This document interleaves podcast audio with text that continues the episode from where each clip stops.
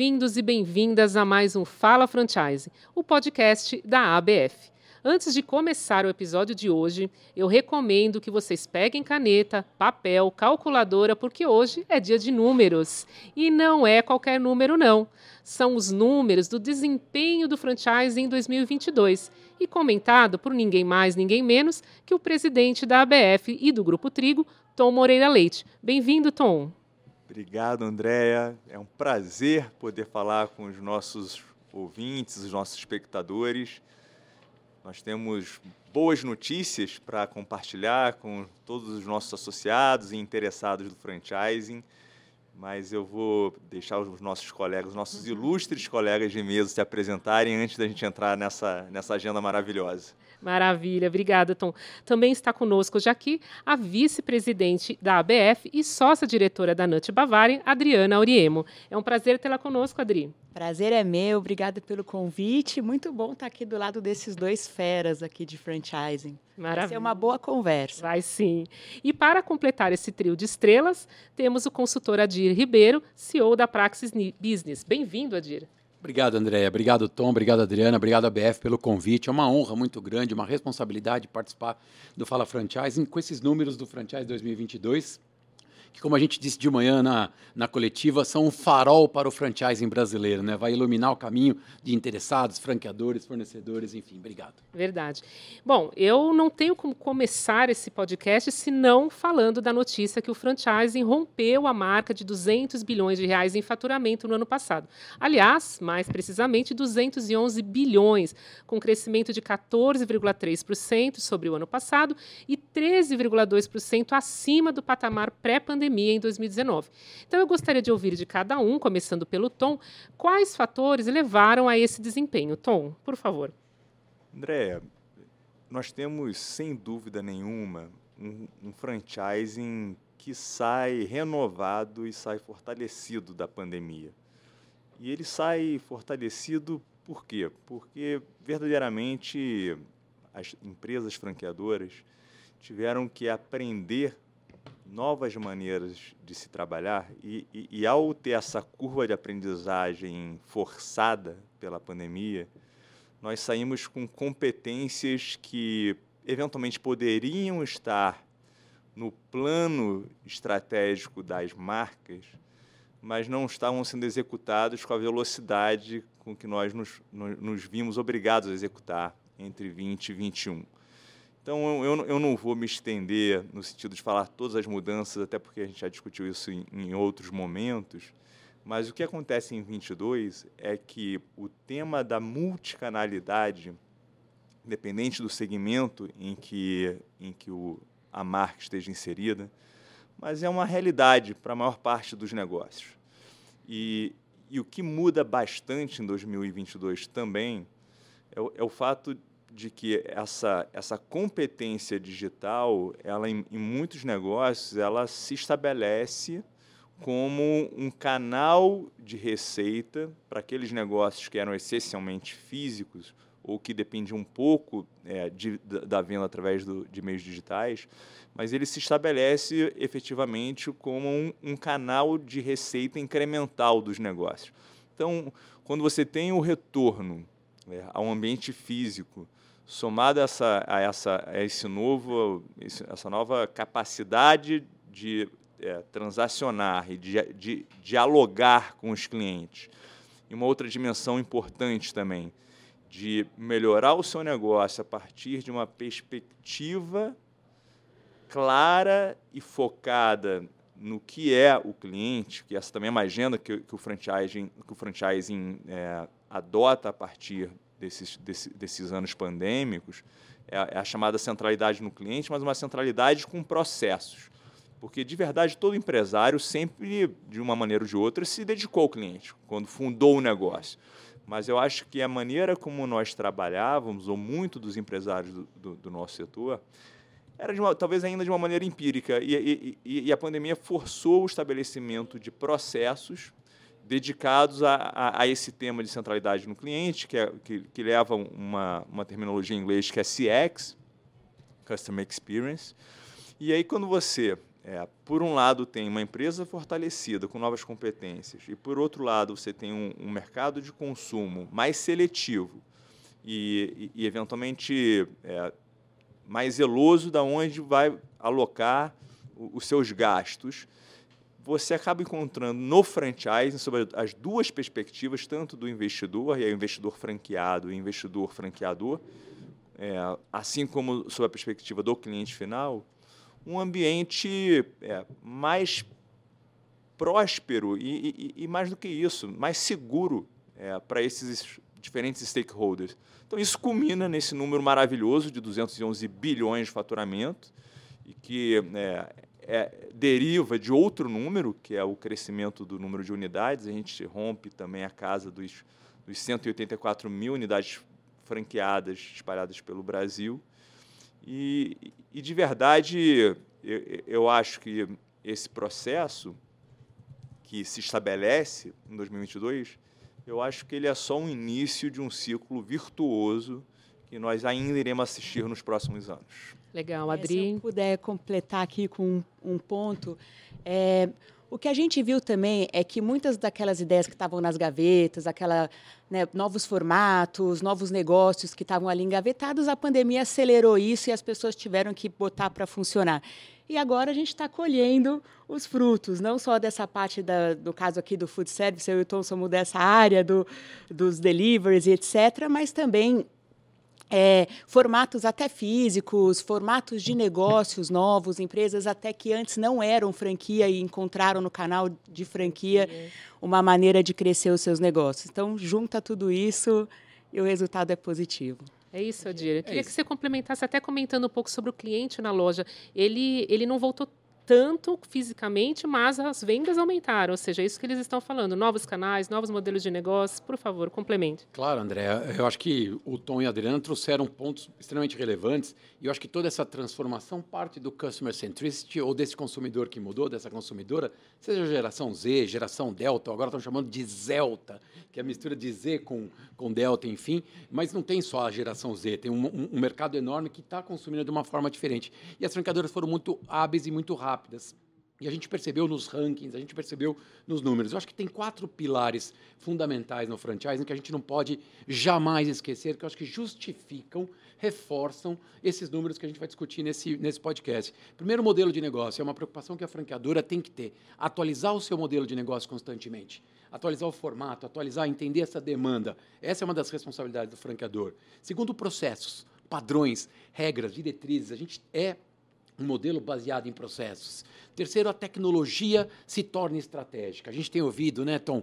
É, Domino's Pizza, por exemplo. Sou uma empresa de tecnologia que vendo pizza, e você conhece muito bem Domino's, né? Então, muda um pouco o enfoque da empresa quando ela fala assim: eu sou uma empresa de tecnologia que vendo pizza. Olha só, é claro que aqui é só uma figura de linguagem, mas a tecnologia se torna estratégica para viabilizar esses modelos de negócio. E o quarto ponto, não menos importante, é o capital humano toda essa dimensão humana que um podcast como esse ajuda a construir uma nova perspectiva. Por que, que, eu digo isso? Porque isso mostra a pujança do mercado do franchising brasileiro, com franqueadores que estão indo para a IFA, International Franchise Association, agora em Las Vegas. A gente grava o podcast agora, mas a semana, daqui duas semanas já temos a IFA, o Multi-Unit Franchising Conference, enfim, tem uma série de eventos que são propagados conhecimento que nos tornam mais profissionais e mais competentes. Acho que é uma soma de tudo isso. É só um, uma coisa também de pós-pandemia. Eu acredito que aquelas redes que trabalharam da maneira correta, junto com seus franqueados, criaram um laço com eles, um, uma confiança mútua, que isso agora é uma força enorme para as redes que estão que estão dando certo, aquela confiança no momento, puxa, o franqueado passou por um momento difícil, a franqueadora passou por um momento difícil, quando os dois se ajudaram, esse laço agora ficou muito mais forte, fortalecido. É, eu queria, desculpa André, mas esse ponto da Adri eu acho extremamente importante, porque de verdade, no momento em que é, a água baixa, né, os valores foram colocados à prova. E, e, e, de verdade, tendo vivido isso com a intensidade que a gente viveu, é, eu, Dri, Adir, que já estávamos atuando é, dentro da BF quando a, quando a crise se abateu, a gente verdadeiramente, e eu disse isso várias vezes, assim, os primeiros entes a tomarem uma ação proativa no sentido de é, ajudar esse empresário, que na maior parte das vezes é um, é um micro ou pequeno empresário, antes de qualquer ação governamental, antes de qualquer é, fonte de financiamento subsidiada, foram os franqueadores, em diferentes segmentos. E aí, e, e aí quando você sai desse momento, é, essa, essa conexão, que é um elemento chave do franchise, no relacionamento, ele sai fortalecido. E, e, e um outro ponto também, para não perder a, a linha que o Adir trouxe, quando ele fala de padrão, escala e capital humano, não é que operadores independentes, ou aquele, aquela pessoa que tem a intenção de empreender de forma independente, não possa fazer. Só que é mais dispendioso, por uma ausência de escala, e, e de verdade mais difícil de você atrair o, o, o que o Adir chamou de capital humano. E, e, e, esse ambiente do franchising que em 22 sai fortalecido, ele também tem essa característica de atrair para o franchising cada vez mais profissionais altamente capacitados, tanto para ingressarem no corpo executivo das franqueadoras que saem fortalecidas, portanto melhora o ambiente, como também executivos é, bem-sucedidos que encontram no franchising esse, esse, esse, esse local ou para é, recompor renda, se porventura tiver se desligar da sua empresa, ou efetivamente como renda incremental à atividade que, que, que ele já possui. Mas o fato é que a gente tem sido capaz de, no tempo, atrair um capital humano ainda mais capacitado para dentro do franchising. E isso, obviamente, fortalece a indústria também. É verdade. E a gente viu também, é, aproveitando, dando mais um número aqui, que o número de redes também aumentou no franchising. Né? A gente está falando no ano passado de um crescimento de 6,8%, alcançando 3.077 redes. É, eu queria até que vocês comentassem quais redes estão chegando aí no setor, escolhendo esse, negócio, esse modelo de negócio para expandir. Eu vi muita gente falando que indústrias estão escolhendo franchising, ou é, empresas que têm lojas digitais é, negócios digitais e querem para loja física, enfim. Comenta um pouquinho, Adir, você quer puxar esse papo? É. Puxo sim, acho que essa é uma, uma, uma, tendência que a gente tem sentido, eu como fornecedor do sistema, né? aliás, a BF tem uma, uma comissão de fornecedores que traz aí o fornecedor para dentro do centro da BF. A gente tem estudado como consultoria muitas empresas nos acessando.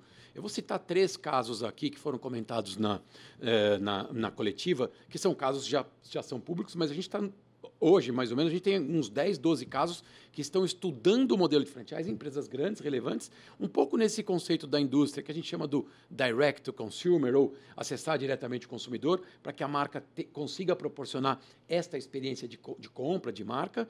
É, esse é um movimento que não é de hoje, mas ele vem se consolidando, e mesmo instituições financeiras, etc., trabalhando com modelos de franquias para gerir seus canais, porque a franquia tem estes pilares que o Tom muito bem trouxe. Então, uma primeira empresa é, bastante, aliás, grupo Karsten, né, que tem Karsten e Trussard, é são duas marcas. A Karsten tem mais de 140 anos de vida, junto com Enig, são as empresas talvez mais longevas vão entrar no franchising agora, ou seja, nesse canal direct to consumer, já vendem no varejo, obviamente. Então esse é um exemplo. Um outro exemplo também, uma indústria de calçados no Rio Grande do Sul chamada a Niger, uma indústria gigante que produz para várias marcas, e eles lançaram um modelo chamado Petit Jolie, que é um modelo de varejo, de, de sandálias é, de plástico, enfim, e estão formatando, já formataram, já estão comercializando as franquias, e, como você disse, o digital indo para o físico. Aliás, um dado importante que foi divulgado no pós da NRF e teve um podcast também, o digital indo para o físico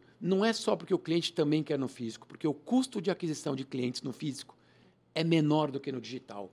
A gente não tem se dado conta dessa estratégia, né? O, o custo de, aquisição de clientes, etc., tem ficado cada vez mais alto e no físico integrado com o digital traz uma vantagem. O caso da Pet Love eu quero trazer para vocês, que é um negócio digital com milhões de fãs e assinantes que desenhou agora modelos de lojas físicas e formatou para franquias para atender, no caso, o Pet Shop, que é um segmento de pet que cresce também. Então, eu quis trazer com esses três exemplos, tem mais uma infinidade, mas esses são casos que me vêm aqui à cabeça que eu acho que podem ajudar o, o nosso debate aqui. E eu vou jogar para o Tom e para a Adri só mais um, uma informação para eles também falarem sobre isso. Nos ah. Estados Unidos, quando a gente olha pela IFA, tem 3.800 redes, é. ou seja, nós estamos chegando lá. Então eu quero que vocês Era isso que eu ia, era isso que eu ia comentar. tempo que, a gente chega lá. Que é para a gente ver o, o poder e a força do franchising brasileiro. Se os Estados Unidos, que é esse mercado enorme, do jeito que é, tem mais de 3.800 marcas, a gente já está com 3.000 e 3.077. Já vamos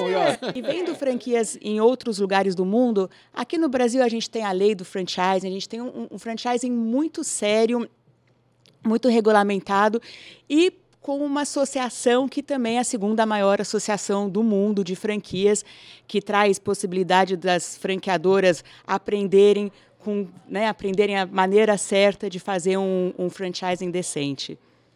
É, eu acho que se soma é, a, esse, a, esses comentários do Adir e da, e da Adri é, um ponto forte do franchise que também contribui para, para esse crescimento em 22 de 14,3% contra 21, que é o fato de sermos uma indústria diversificada, né? diversificada no sentido de que nós temos dentro do franchising é, uma série de segmentos. Dentro da BF, a gente busca consolidar esses diferentes segmentos em 11 segmentos, até para facilitar é, a, a, capacidade da entidade de realizar análise e, e, e, fazer algumas análises cruzadas e poder reportar o mercado de uma maneira é, organizada, como a gente faz todo o trimestre e no fechamento do ano.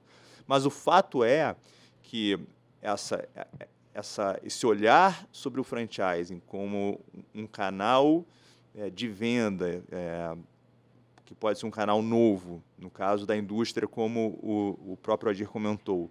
Ou até um modelo novo que eu também tenho visto, é, que são modelos digitais que passam a se estabelecer no mundo físico e, e também explorando é, e se posicionando dentro do franchise. Mas o, o fato é que nesses 11 segmentos que nós é, temos recortados do ponto de vista analítico na BF, a gente tem, a gente enxergou em 2022 um crescimento em todos os segmentos, o que, é, o, o que mostra a consistência da, do crescimento do desempenho do franchise em 22. E, e aí a gente pode destacar três segmentos, embora todos tenham crescido, mas tem três que se destacam, é, e é natural quando você tem uma cobertura é, como a que a gente faz, que é o setor de hotelaria e turismo, crescendo mais de 24% em 2022, 24,5%. E, e aqui a gente é, basta a gente fazer uma autoanálise sobre os nossos hábitos, né? O, o, o, quanto que foi prazeroso voltar a viajar, não só viajar a lazer com as nossas famílias, mas as agendas corporativas presenciais são muito mais produtivas. Assim, é, eu não sei, Adir, porque como eu não sou geração Z, eu não consigo avaliar a sua perspectiva, mas eu acho muito mais bacana ah. essa interação é, presencial e física. Eu acho isso aqui insubstituível. Mas o fato é, é independente do que eu acho, as pessoas estão viajando mais. Verdade. E, e isso se soma num cenário também onde é, a passagem aérea está um pouco mais cara, e isso também tem um efeito. O efeito ticket médio é um efeito é, em diferentes setores, e, e na medida que você recupera transações com ticket médio mais alto, o faturamento nominal do segmento cresce. E o segundo segmento com o maior crescimento é o segmento de food service, que cresce um pouco mais de 21%.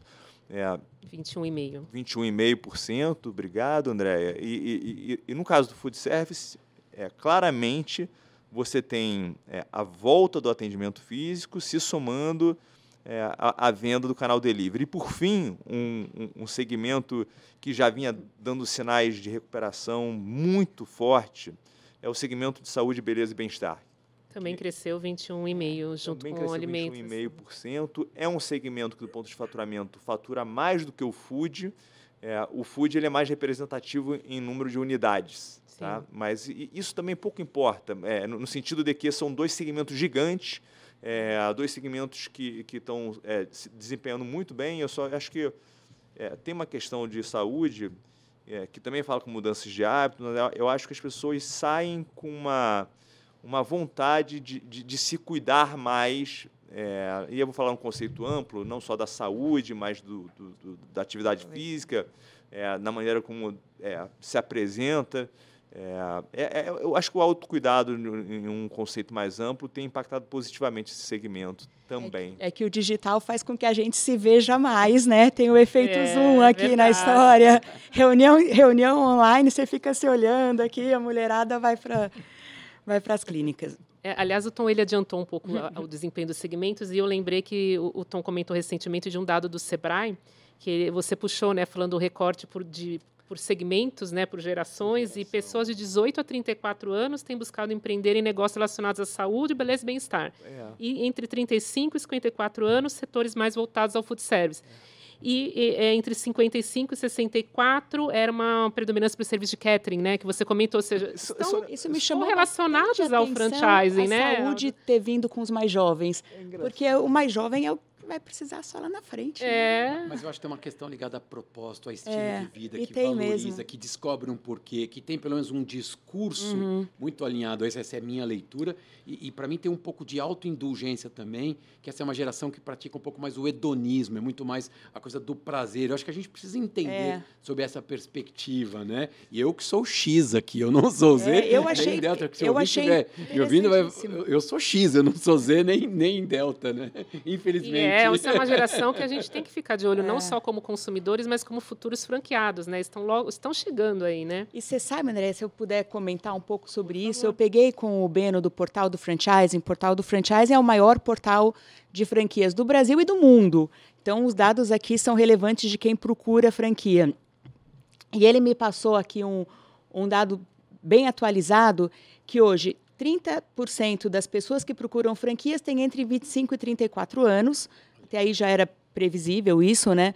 É, 22% entre 35 e 44, mas 21%, ou seja, em terceiro lugar, está de 18 a 24 anos. São os jovens procurando por franquia. Ou seja, 18 começar... a 35 dá quase metade aí, se a gente fizer a conta. Pois é. Pegar ah. começar com 18 ali. É, né? é. Foi um... eu, eu, acho, eu acho que essa questão do, do empreendedorismo também, ele, eu acho que a, a, essas gerações né, mais jovens, de fato.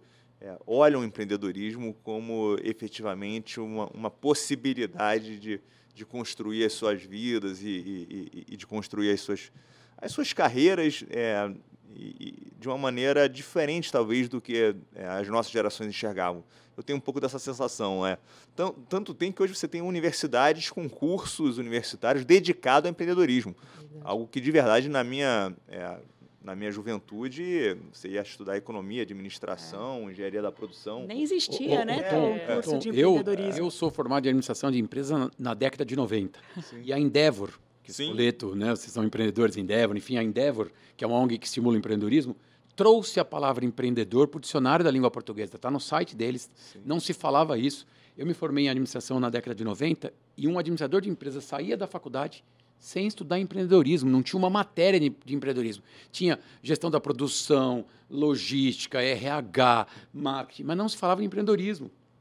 Não tinha curso, como você muito bem Sim. colocou, hoje tem diversos cursos formais e não formais, sequenciais, enfim, então que trazem aí uma, uma perspectiva de empreendedorismo bem diferente, né? Bem diferente. E, e, e no final, é, acho que isso tem uma... A gente teve na, na NRF agora em Nova York, o Adir estava lá, e, e no nosso pós-NRF eu, eu, comentei um pouco sobre isso, que é o, o que lá foi chamado de, de ser culturalmente sensível, né? James Porque, no final, é, o que acontece no mundo acontece no varejo. E, e, e, de verdade eu acho que, nesse sentido, é, o franchising também tem sido capaz de, de permanecer culturalmente sensível. E, e, não à toa, a gente falou é, do crescimento de marcas. Né? Em 2022, a gente vê que já são mais de 3 mil marcas franqueadoras estabelecidas, o que é um recorde também histórico dentro do franchising. Mas é, a gente é, também percebe que a maneira como as franqueadoras estabelecem as suas estratégias, elas, elas mudaram. É, eu falei um pouquinho de CX, eu falei um pouquinho, a gente falou, a gente discutiu muito sobre tecnologia, multicanalidade durante a pandemia, é, mas de verdade é, a gente estava acostumado a olhar os nossos negócios até então muito sob uma perspectiva de crescimento de faturamento, crescimento de unidades, EBITDA, é, a, obviamente a agenda de gestão de custo e despesa sempre foi uma agenda presente na vida de todos os empresários.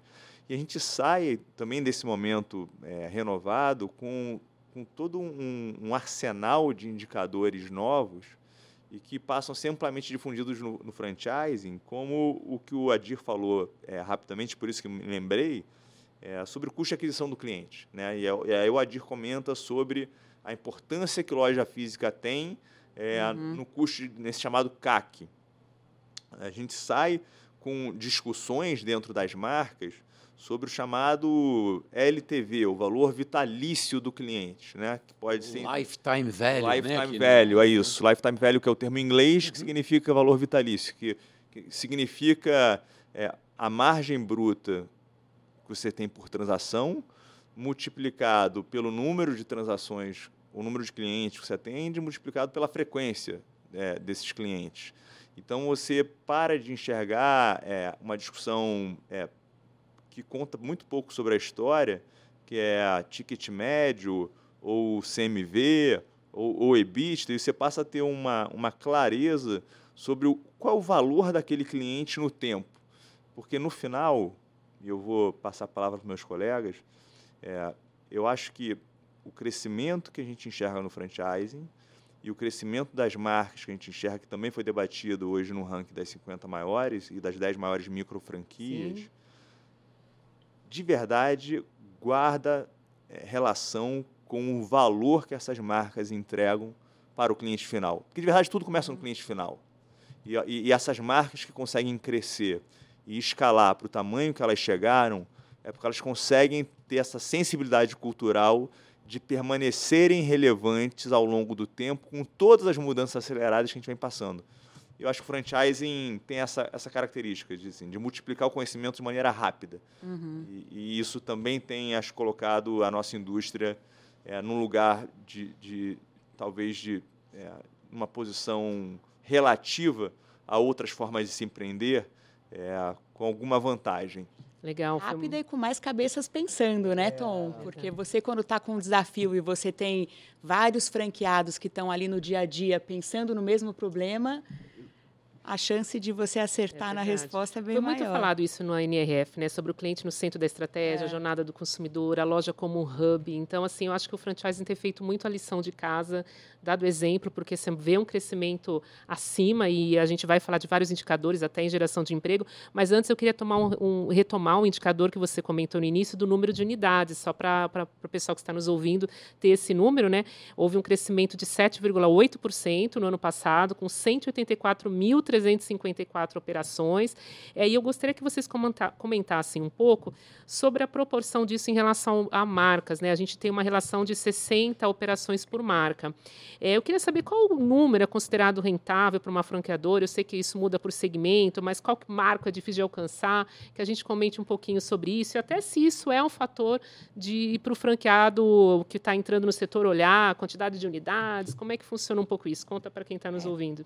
Para a franqueadora, segundo nosso amigo Adir aqui, as pesquisas dele, Fala-se em 50 franquias em média, não é, Adir? É, esse ano de 2022, a Franchising Frame, com 131 empresas pesquisadas, é, franqueadoras que concederam seus dados para a gente, a média para uma franqueadora atingir o ponto de equilíbrio. Explicando para o nosso ouvinte, uhum. né, para o nosso nosso cliente dessa, dessa transmissão, o ponto de equilíbrio é quando as despesas se igualam à receita, ou seja, você não tem mais o aporte de capital. Estou simplificando aqui a teoria, mas esse é um número, Adriana, que sempre caminhou na casa de 45, 50. Claro que varia de uma micro franquia, de um, de um negócio super estabelecido, da estudo da, da franqueadora. Nós estamos falando de média nesse momento. O estudo deste ano, com 131 franqueadoras, com mais de 200 unidades em média cada franqueadora, deu 36. E aqui eu faço uma leitura, diminuiu. E eu vou dizer os motivos, porque que vou citar um que conversa com o que a gente está falando aqui, naquele, naquela questão do híbrido, do suporte, do remoto, do presencial. A gente conseguiu, por meio dessa aceleração do remoto, modificar os modelos de suporte, nos tornamos mais competitivos, mais eficientes. eficientes ganhamos produtividade. Concordo plenamente com o Tom, eu tenho dito isso, eu estou, graças a Deus, com a minha agenda de palestra nos próximos 45 dias lotada. Eu nunca fiz tanta palestra na minha vida, por quê? Porque o remoto encurtou distâncias e acelerou velocidade, mas não criou conexão. O que cria conexão é isso que a gente está fazendo aqui, é esse presencial. E o presencial voltou forte das convenções. Qual é o ponto que eu quero dizer? O processo de passar informação da franqueadora para o franqueado pode ser acelerado pelo remoto e você deixa o espaço para conexão. Por exemplo, uma convenção que nós vamos fazer o mês que vem. O diretor falou assim: o que for notícia, informação, a gente vai passar por live. Na convenção eu quero game, eu quero atividade, eu quero interação, eu quero as pessoas se abraçando, eu quero elas se aproveitando. Então a gente começa a entender uma nova realidade. Então o número para mim do 36 torna as franqueadoras um pouco mais eficientes com, com essa revisão, com esse revisitar custos. É uma das hipóteses que eu queria trazer para o debate da mesa. Eu, eu concordo assim, a 100% com a DIR. É, também ratifico a ressalva de que diferentes modelos de negócios, agora falando sobre a perspectiva da franqueadora, apresentarão diferentes pontos de equilíbrio, é, mas o, o, o, número que nós, é, que nós sempre trabalhamos é, era um número é, no entorno de 50 unidades para você ter o ponto de equilíbrio enquanto franqueador. E, e, acho sim, acho não, tenho certeza, na verdade. Assim, os franqueadores eles aprenderam também a trabalhar de uma maneira mais eficiente.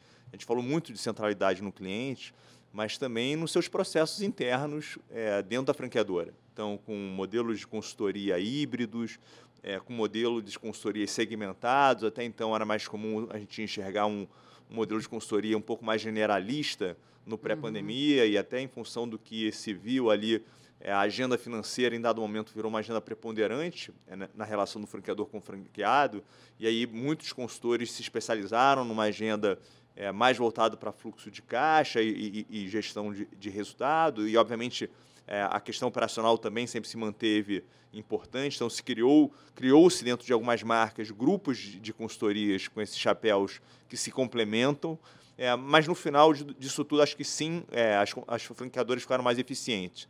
E, e, isso leva a um ponto de equilíbrio, como bem colocado é, para o ADIR, menor. Eu acho sobre, sobre, sobre, ainda sobre a questão de número de unidades, e, e tem uma pergunta que, talvez, talvez a gente ainda não tenha respondido, André. Eu acho que o meu último comentário, é, ressaltando esse bom momento do franchising, é o fato de que a gente tem esse crescimento de 7,8% em número de unidades, comparando 22 com 21. E, e aí, mais uma vez, assim, o fato da gente atuar na BF e, e, o fato da BF ser muito colaborativa, a gente se conecta com outras entidades. Né? A uhum. BF tem uma prática de se conectar com outras entidades que atuam no, no, no, no mundo dos negócios e no mundo empresarial nacional. E, um, e, uma dessas entidades é o Sebrae. Eu troco bastante com o Sebrae e, e eles me enviaram um, um, recorte da Receita Federal é, apontando o crescimento do número de empresas das chamadas MPEs, que são micros e pequenas empresas. Né? E, e a chamada a engloba as chamadas EPPs, empresas de, pequenos, de pequeno porte que faturam até 4,8 milhões de reais por ano. Ora, o franchising hoje ele tem um faturamento médio mensal por franquia, isso de todos os setores, de 95 mil reais por mês. Então, portanto, a maior parte das franquias no Brasil, elas, são, elas, elas fazem parte do que a gente chama de empresas de pequeno porte. E o fato é, enquanto o franchising cresce 7,8%, essas micros e pequenas empresas aqui, incluindo operadores e dependentes, caem em 2022 3,8%. Então, mais uma vez, assim, é, o franchising tem um desempenho superior ao que aconteceu é, no mundo é, do, dos negócios, é, em especial nesse recorte de micros e pequenos empresários, pela, por tudo que a gente vem falando. É, pela colaboração, pelo, pelo fortalecimento canais, do capital uma humano, sim. por novos canais, por essa confiança renovada que a pandemia traz. Agora, tem mais um, um ponto que eu acho importante também, e, e que na BF a gente vive no dia a dia, e que acho importante os associados é, saberem disso, embora a gente comumente fala sobre isso, e que é uma agenda que toca franqueadores e franqueados, que é o fato de que no ambiente de incerteza macroeconômica que existe, é, você tem algumas variáveis, é, em especial inflação e juros, que são variáveis que é, todo empresário é, olha com, com, com cuidado, mas que no final, sob a, a ótica especialmente de juros e crédito, é, os bancos também é, olham com, com um olhar diferenciado nesse momento. E, e, a verdade é que nós fomos capazes de estabelecer relações com os principais bancos brasileiros que entenderam no franchise um canal fundamental para alocar as suas carteiras de crédito. Em outras palavras, os bancos estão dispostos a financiar abertura de novas franquias, estão dispostos a financiar retrofit e estão dispostos a, a financiar, é, eventualmente, é, repasses quando, quando eles acontecem. Uhum. Eu quero dizer é o seguinte: é, o franchising atingiu um nível de maturidade tal que o mercado financeiro já consegue ter essa clareza do que a gente está debatendo, que a gente vive, é, mas é, com uma base é, em fundamentos numéricos. Porque quando ele vai fazer um, um, uma avaliação de crédito, de, crédito, uma análise né? de risco, uma análise de crédito, ele efetivamente encontra no franchising um, um lugar mais menor. Seguro. E aí já não é sobre o que o Tom acha, a Adri acha, ou o que o Adir acha. São, é, é, é, é, um olhar de fora, mais frio, num ambiente cheio de, de incertezas e que entende, não, esse, esse de fato é um recorte do empresariado nacional que apresenta um risco é. relativo menor. Tem uma rede é. suportando, tem uma taxa de mortalidade menor, né? A gente tem indicadores, como o Tom falou, né? Não, e é interessante essa parte de risco, porque ainda com os dados do portal, a principal razão pela qual alguém procura uma franquia, um empreendedor que procura uma franquia, primeiro só um detalhe, que também você falou do, do micro e pequeno empresário, ainda no portal a maior procura é por franquias mais baratas. Então Sim. a gente vê que até aquela pessoa que não tem tanto dinheiro está procurando por franquia. Mas a principal razão, 48% das respostas é risco menor do que começar sozinho do zero. Então a gente vê que, que o candidato também percebe isso, né? E a BF fala há anos, uma coisa que eu acredito demais, que o franchise é a porta de entrada para o empreendedorismo, né? As micro franquias que têm um, um capital de investimento menor, para o primeiro emprego. primeiro emprego. Então o franchise ah, municia esse ecossistema, né, Tom? Aliás, eu até queria comentar, né, que eu, é, eu, acho que o mercado surpreendeu até a própria BF, né, porque as projeções indicavam um crescimento de 12% no faturamento e né, o setor cresceu 14,3%. Era 5% em redes e cresceu 6,8%. Era 7% em operações e cresceu 7,8%. Ou seja, o mercado surpreendeu até... Eu, eu acho que tem aquela coisa assim, né, é, não sabendo que era impossível, foi lá, foi lá e fez. Foi lá e é, fez, né? É, Ou eu vi uma frase na NRF do economista da Deloitte, do Ira Kellish, que é um que todo brasileiro que conheceu o Ira Kalish assiste à palestra dele, porque ele faz uma leitura em 30 minutos da economia na Europa, na China, né, na Ásia e na América Latina, América do Sul, enfim. E ele falou uma frase: o americano está muito preocupado com a economia. Eles têm, vão ter uma inflação de, acho que, de 6%. Eles não sabem o que é inflação, sabe de é, nada, inocente, é, no nosso é, caso aqui. Brincadeira. Mas o, o, o Ira terminou a palestra dele dizendo o seguinte: preocupe-se menos com a recessão, prepare-se para a recuperação eu achei interessante essa, essa perspectiva, otimista por, do ponto de vista de um economista, para a gente dizer o seguinte: a gente vive um ambiente de instabilidade, enfim, mas vamos preparar para a recuperação. Eu acho que o franchising tem mostrado isso e a, e a pandemia definitivamente acelerou essa, essa, esse vetor.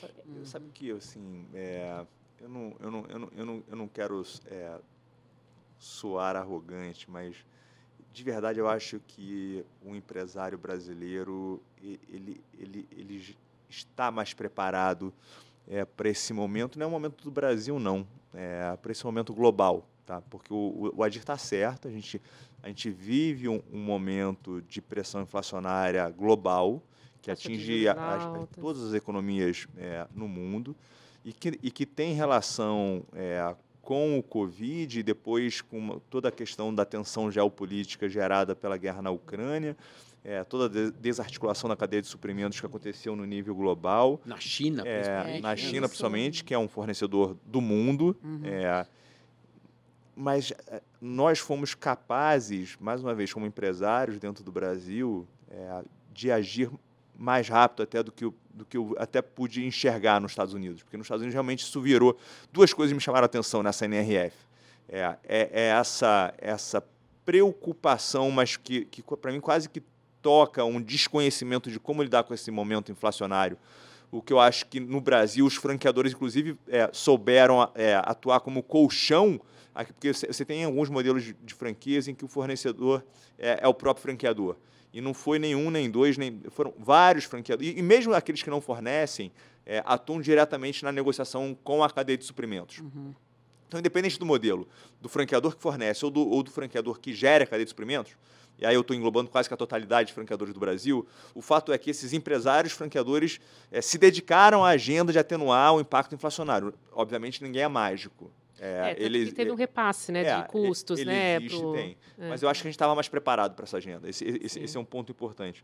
E um outro ponto que também me chamou a atenção é, nessa NRF nos Estados Unidos e, e, que eu acho que é uma fortaleza do franchising é que é, gente, a agenda de gente passou a ser super estratégica nos Estados Unidos. Assim.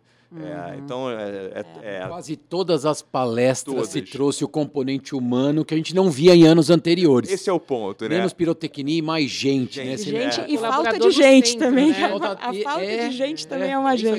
embaixadores da marca, né? Exato. Tom, isso me impressionou. Não, mas me impressionou e me pareceu autêntico e verdadeiro, né? Assim, não, eu concordo. Aliás, isso me lembrou uma outra coisa. Mas eu concordo com tudo. Mas o que me impre... também me impressiona é o seguinte: é, e a Adri comentou rapidamente aqui, de fato existe uma, uma escassez de mão de obra nos Estados Unidos. E, e aí isso leva, sim, a, a, essa luz sobre a agenda de, é. É, Principalmente de atividades mais operacionais, né, Tom? E é o franchise, é né? O franchise, o franchise em grande parte, não, não vou dizer que são todos os modelos de negócio, é, mas vários modelos de, de negócio franchise é intensivo em gente. A gente viu nos números que hoje a gente emprega, na média, nove pessoas por, por unidade, unidade, franqueada. Então, você pega nove pessoas, multiplica por 185 mil unidades, dá a dimensão um do que, que é a nossa um capacidade. Milhão e 600 mil, arredondando né? o número é, aqui. Exato.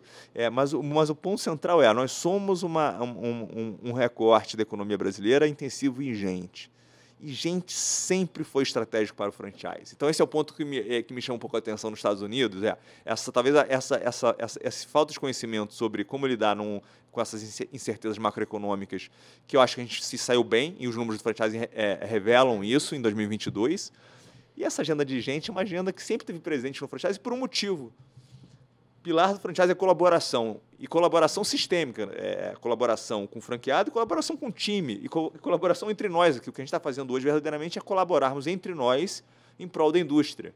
Então, é, assim, embora eu entenda a discussão sobre, sobre é, o quanto isso é importante, mas me surpreende achar que isso é importante hoje. Porque, de verdade, isso sempre foi sempre importante. Foi, né? E presente no franchising. De acordo, plenamente. É, aliás, é, essa questão da, do, do, da inflação, eu até ia perguntar o impacto da inflação nos negócios, nos custos de operação do setor, porque a gente viu que 88% das marcas repassaram o aumento de custos para os seus consumidores finais.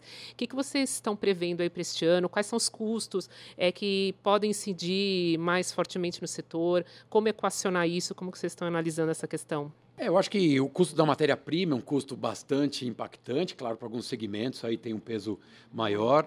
Eu acho que a, a própria alocação comercial, né, os custos de locação comercial, enfim, sempre são um desafio, sempre é uma questão de ser colocado numa perspectiva de negociação. A BF, junto com associações, fazem um trabalho, né, a BF e as associações fazem um trabalho para tentar viabilizar isso cada vez mais. Esse é um tema bastante relevante, mas eu acho que essa pressão inflacionária dos custos realmente terá.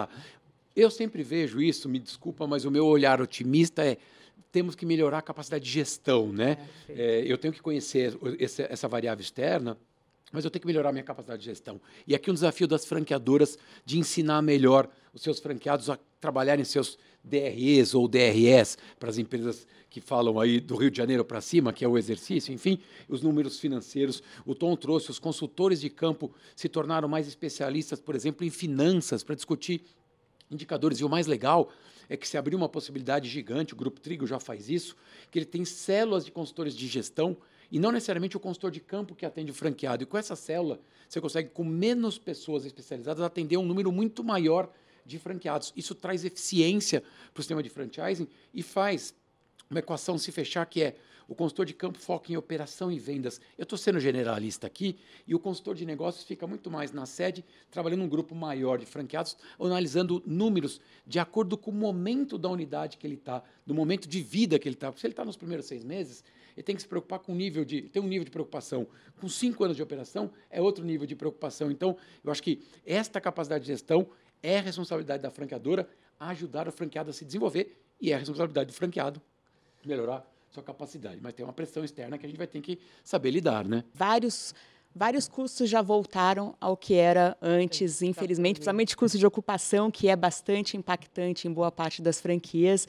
E a gente, assim, apertar o cinto, agir e, e otimizar processos e melhorar a gestão, etc., é uma constante, acho que na vida de todas as franqueadoras desde sempre, né, Tom? A gente fala bastante agora. Eu confesso que mais até do que inflação e etc., a cadeia de suprimentos, para mim, é o, é o grande desafio desse ano. É, Concorda, Tom? Vamos lá. É... A cadeia logística e é. tudo que envolve aqui. Eu acho, eu acho, eu acho o seguinte: é, a gente passou por um momento de inflação muito alto em 2021. Tá? É. Então, 22 a gente já assistiu uma inflação menor do que o que a gente viveu em 21. E, e, e a nossa expectativa e, e o que é, os economistas têm apontado é que a gente é, deverá ter uma inflação ainda um pouco menor do que o que a gente viu em 22. Então, de verdade, é, a, minha, a minha previsão é de que o impacto inflacionário é, ele segue sendo uma agenda que a gente tem que estar atento, é, mas eu gostaria de trazer uma outra perspectiva para essa, essa conversa.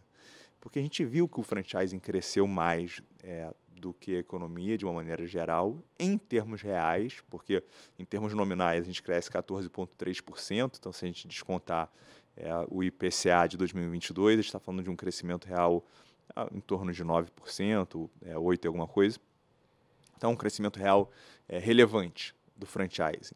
É, e, e, e, e, você pensa assim, mas como é que uma empresa, e aqui a gente está falando de um segmento, né, de um setor, na verdade, como é que um setor consegue crescer mais do que outros setores?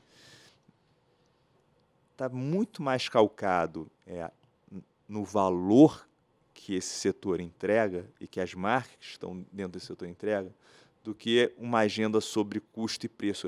E, e, não me entendem mal, tá? Custo e preço é fundamental. Você trazer ciência para a precificação. Inclusive, acho que também o franchise evoluiu nesse tempo. É, a capacidade de, analisar a precificação de uma maneira mais aprofundada, até por essa mudança do cenário macroeconômico, mas no final, para o cliente final, que também está com o seu bolso é, de alguma forma pressionado pela inflação, a diferença é valor e valor é diferente de preço. É, e aí o que é valor? De uma maneira muito sintetizada e resumida. E, e é, valor para mim é uma equação que tem um numerador, é, que é aquilo que o cliente recebe, que a gente pode pensar em produto, serviço e imagem sobre aquilo que o cliente paga. É, então você tem, ele paga dinheiro, é custo monetário, transacional, e tem uma dimensão que sai da pandemia importante, que é tempo. É, tempo passa a ser uma dimensão transacional importante é, no denominador. Então, por que, que eu estou falando tudo isso? Porque você só pensar é, em precificação uma perspectiva de repasse de preço sem melhorar valor, é, esse é um pensamento que pode te tirar do jogo no tempo. É, e, então, de verdade, é, é, é óbvio que a gente tem que preservar margem em margem do franqueado final, em margem da franqueadora, margem sistêmica, mas toda vez que a gente for mexer na variável preço, eu acho que as marcas que cresceram e a indústria cresceu, foi capaz de fazer isso, a gente tem que ser capaz de trazer mais valor. É, porque é, é, é isso, é, é, é essa arena com que as marcas franqueadoras se depararam em 2000 e 21 e 22, e, e o resultado é esse que nós tivemos. Então, as marcas foram capazes de, mesmo no ambiente inflacionário, mesmo no ambiente onde repasses de preço foram executados, foram capazes de, de gerar mais valor para o cliente final e, portanto, o cliente optou por transacionar com marcas franqueadoras, marcas franqueadas. É, é, é, é, uma, é uma agenda uhum. é, estratégica uma, que eu acho que não, o, é eu acho que os franqueadores e os franqueados souberam jogar esse jogo juntos. Perfeito. E que os franqueadores precisam comunicar bem para os seus franqueados esta perspectiva para que haja mais clareza de entendimento, né? Eles estão na ponta com os Eles clientes. estão na ponta né? enfrentando lá, enfrentando, falando né? isso para o cliente final, né? É. Exatamente. Eu queria, antes da gente entrar no ranking das 50 mais e da, das micro franquias, porque o, o, assunto aqui é bem rico, eu queria só retomar um, um, o desempenho de dois segmentos, porque a gente já falou, né, do, dos que mais cresceram, hotelaria e turismo, é, alimentação, é, a gente já falou desses segmentos de saúde, beleza e bem-estar. Agora eu queria até pedir a colaboração da Adir para falar um pouco do setor de educação, que cresceu 13,2%, também teve um dos maiores crescimentos.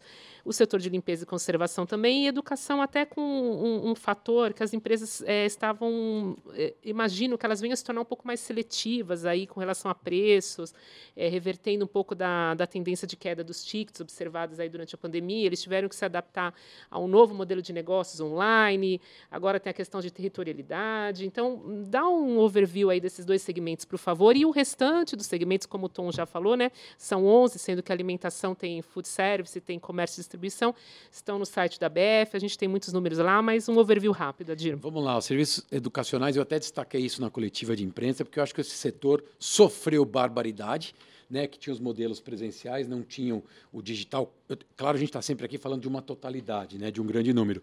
E esse segmento se adaptou, formatou melhor, entendeu o quanto esse híbrido é, pode funcionar bem. O cliente começou a entender com clareza o que ele pode usar no digital, no, no distância, à distância e o que ele pode usar no, no físico. Né? Essa conexão gera aprendizado também. Uhum. A gente não pode tirar esse aspecto psicopedagógico desse processo. As pessoas aprendem com as pessoas, a maior parte das pessoas tem essa característica. Então, eu acho que o setor de educação, que é um setor muito relevante para o franchising nacional e que transforma a vida de muita gente, se adaptou fortemente. Sofreu, franqueados ainda, algumas unidades sofrem também, então eu, vejo uma perspectiva muito positiva. E o outro, limpeza e conservação, acho que tem um componente aqui, que muitos desses serviços são prestados para o corporativo.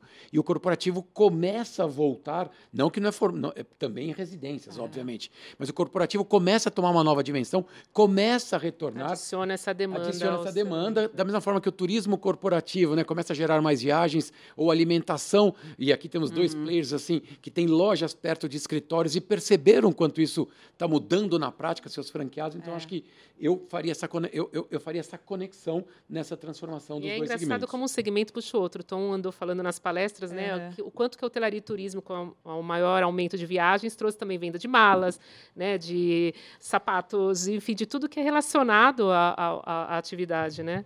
E de todo o comércio que está dentro dos aeroportos todo também. Exato. Você vai comprar dólar é. em casa de câmbio que tem franquia, quer dizer, aí começa, começa a gira, dólar, né? euro, enfim, qualquer moeda, né? Aliás, vamos falar do ranking que está todo mundo aqui Opa. esperando, o ranking das 50 maiores. É, este ano tivemos uma, pela primeira vez aí a, a, a Cacau Show superou, passou, pegou a primeira posição. Eu queria que vocês comentassem um pouquinho, né, é, é, o, como a gente lê esse resultado, como que vocês viram essas 50 mais? Olha, é, eu sei que no começo do ano, quando me falaram que eles iam abrir mil lojas, a gente faz as contas rápidas, né? São três lojas por dia.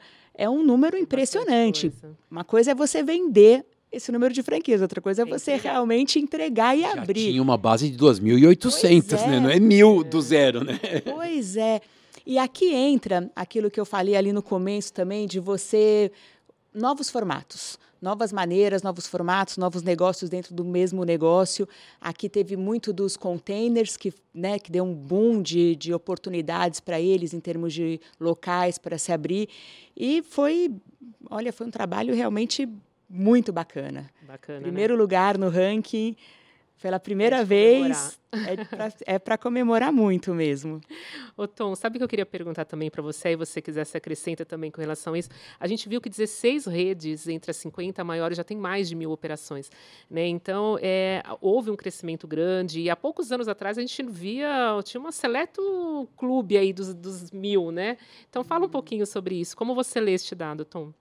É, primeiro, eu, eu, eu acho que essas, essas redes que conseguem alcançar esse marco de mil ou mais unidades, eu acho que elas apontam claramente para o potencial que a indústria de franquias no Brasil é, ainda tem.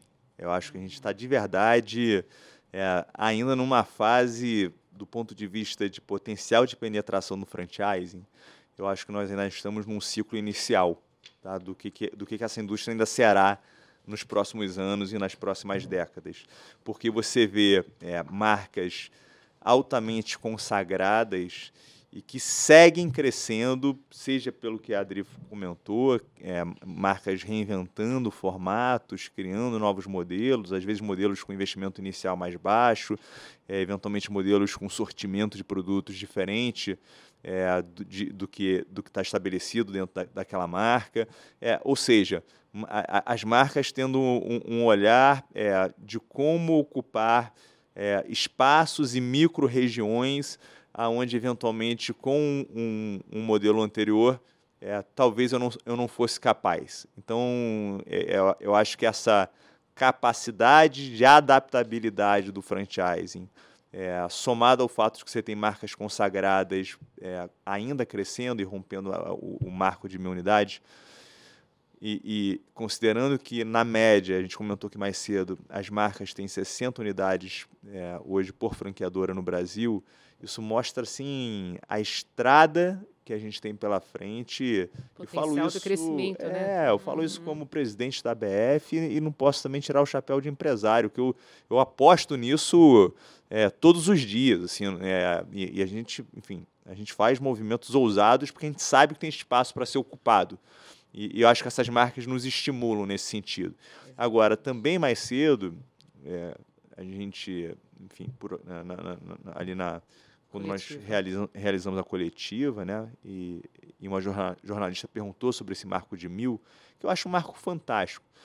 É, mas, de verdade, é, eu, eu, eu, gostaria de fazer algumas considerações. É, a primeira delas, dar os parabéns para a Cacau Show, porque foi incrível que eles realmente, o que o Alexandre, o Arlan e todo o time conquistaram juntos.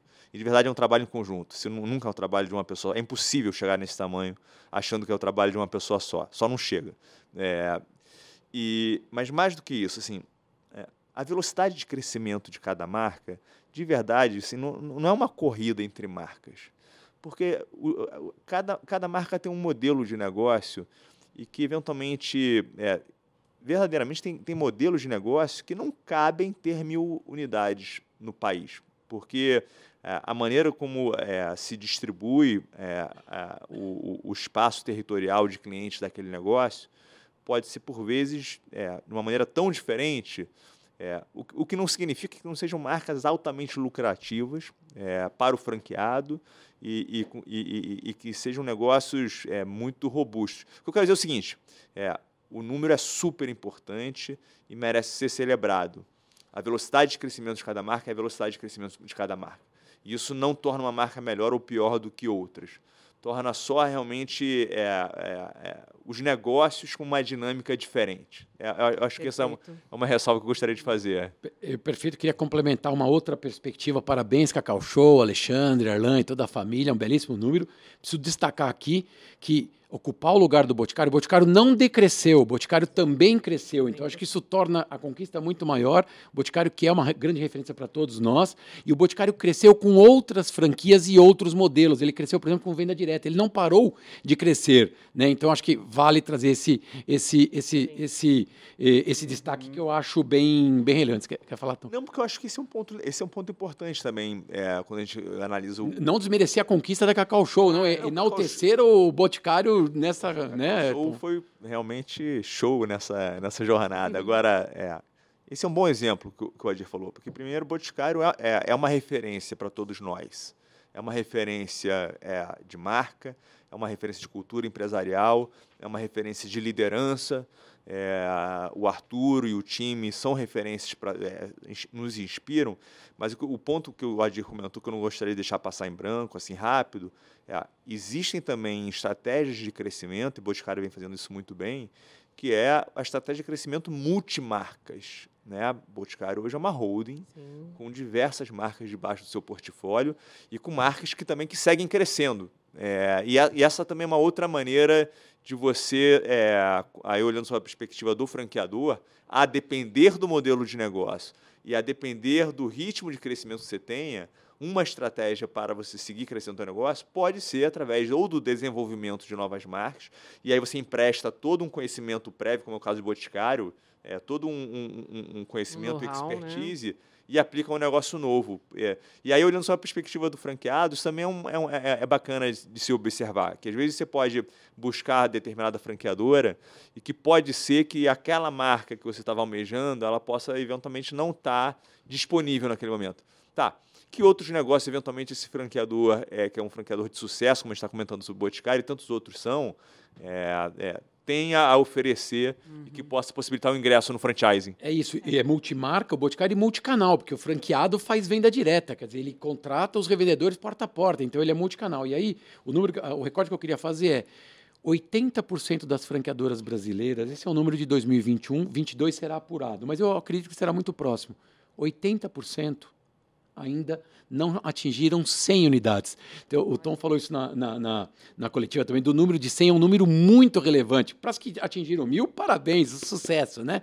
Tem o Bob's com 997, ah, três lá, unidades, né? belíssimo trabalho da família Bomeni, parabéns a toda a família, mas nós temos 80% das franqueadoras com até 100 unidades. E eu acho que a gente tem que botar um olhar nisso, porque eu acho que isso fortalece e cria uma estrutura mais adequada de suporte, de modelo de negócios, enfim. Legal. É, e vale chamar atenção também aqui na lista das 50 a mais, porque tem marcas que são relativamente novas e que Sim. abriram 100, 200 unidades em um ano, que é um número também bastante, bastante expressivo, né? relevante. Né? bastante relevante. É, eu acho que também você poderia comentar, Adri, que a gente falou das 50 é, maiores e realmente Cacau Show é, é um exemplo também, assim como a gente, a gente acabou falando de Boticário, mas Cacau Show tem muito a, a nos ensinar sobre uma agenda expansionista bem feita.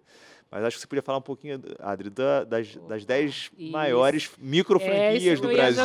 Sim, claro a que Gazinha aí. A Adri que é a madrinha da madrinha da a rainha da bateria. Eu porque eu, eu, eu gosto muito desse, desse, dessa oportunidade que é você dar para pessoas oportunidade de trabalharem né, de uma maneira profissional dentro das microfranquias. E a gente vê grandes marcas que trabalham com microfranquias. Aqui a gente tem, em primeiro lugar no nosso ranking das 10 maiores microfranquias, a Gazin Semijoias com 3.138 franquias. É um número muito, muito expressivo, expressivo, né? Muito expressivo.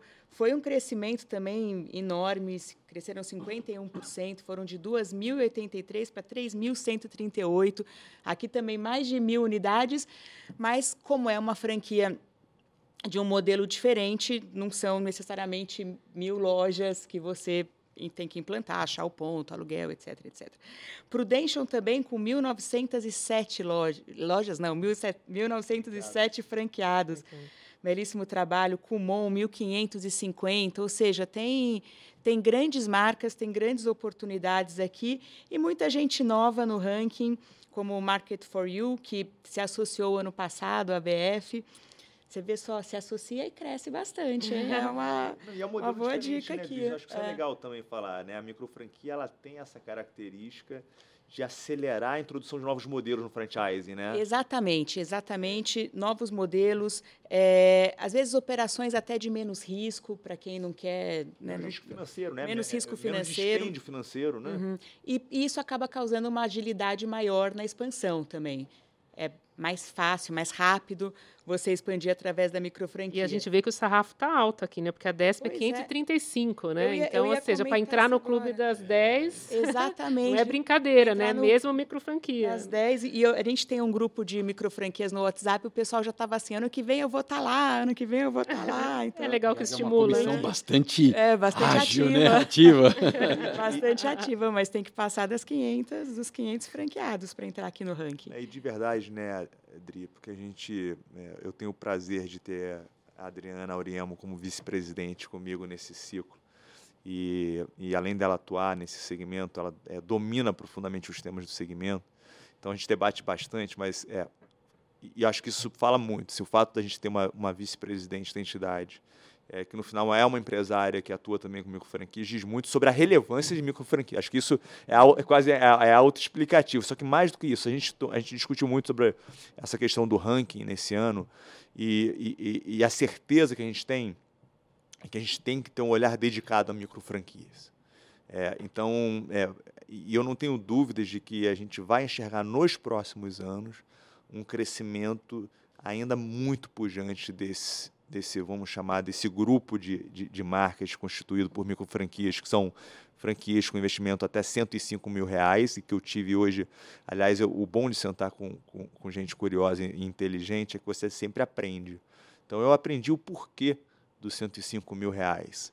Os 105 mil reais, ele, ele, ele quando foi desenvolvido, e aí é, os especialistas entram na conversa em seguida, ele guardava e guarda a relação com um múltiplo do, do PIB per capita brasileiro. Três vezes. Três vezes o PIB per capita brasileiro. Até algum é. tempo, o né? conceito de microfranquia traz isso para alavancar a economia de maneira é. estruturada, gerar mais uhum. emprego E eu acho que é isso que o Banco Interamericano de Desenvolvimento trouxe de visão, a BF se apropriou, obviamente, disso, porque a lei não diferencia micro da macro franquia, não existe macro, mas trouxe uma conotação bastante relevante para a gente, só que às vezes, às vezes, a gente esquece do porquê dos 105 é. mil reais, né, Adri? A gente está na mesma lei da franquia tradicional, o que difere é o investimento inicial é, total e é, o termo surgiu para trazer visibilidade, para divulgar que dá para você ser um é franqueado com, com menos dinheiro para investir. Não é à toa que mais procura no portal do franchise, segundo o B, no, né? Bem mais procura no portal de franquias até 100 mil reais. Bom, é, a gente teria muito assunto aqui, mas eu quero encerrar. Mas antes de encerrar, primeiro eu quero agradecer a todos. E antes ainda eu vou passar para vocês se despedirem já com uma pergunta, porque jornalista não para de perguntar, né? Então eu queria que vocês se despedissem e já respondessem um pouco da expectativa para este ano, 2023. E o Tom também acrescenta é, um pouco sobre a sua visão do que, que o franchise precisa em termos de políticas públicas para crescer ainda com mais vigor do que o setor tem demonstrado. Desde já, muito obrigada, gente. Tom, é com você. Bom, é, antes de mais nada, eu queria dizer que eu estou extremamente animado com o momento do franchise nacional, não só pelos números consistentes que nós reportamos em 2022, mas pelo que eu comentei. Eu acho que a gente está no início de uma jornada de realmente capturar valor das sementes que a gente plantou como empresário junto com os nossos franqueados nos últimos anos. Eu acho que a gente acho que essa, esse processo de acessibilidade à digitalização e a novos canais de, de vendas e a novos formatos de negócio vai efetivamente acelerar os nossos negócios nos próximos meses e próximos anos.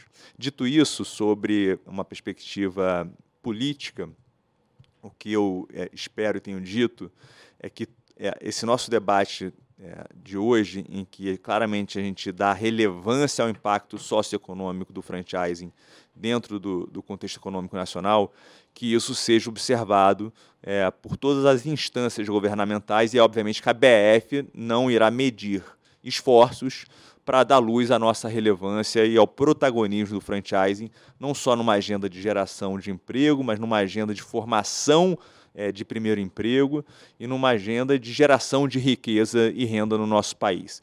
E, e, e aí, dentro desse, desse olhar cuidadoso com o nosso setor, é, a gente, e agora vou botar um pouco a lente do franqueado, eu, eu acho que tem uma, um cuidado que tem que ter com esse micro é, e pequeno empresário chamado franqueado, naquilo que se refere à carga tributária. Porque o que aconteceu com o Simples?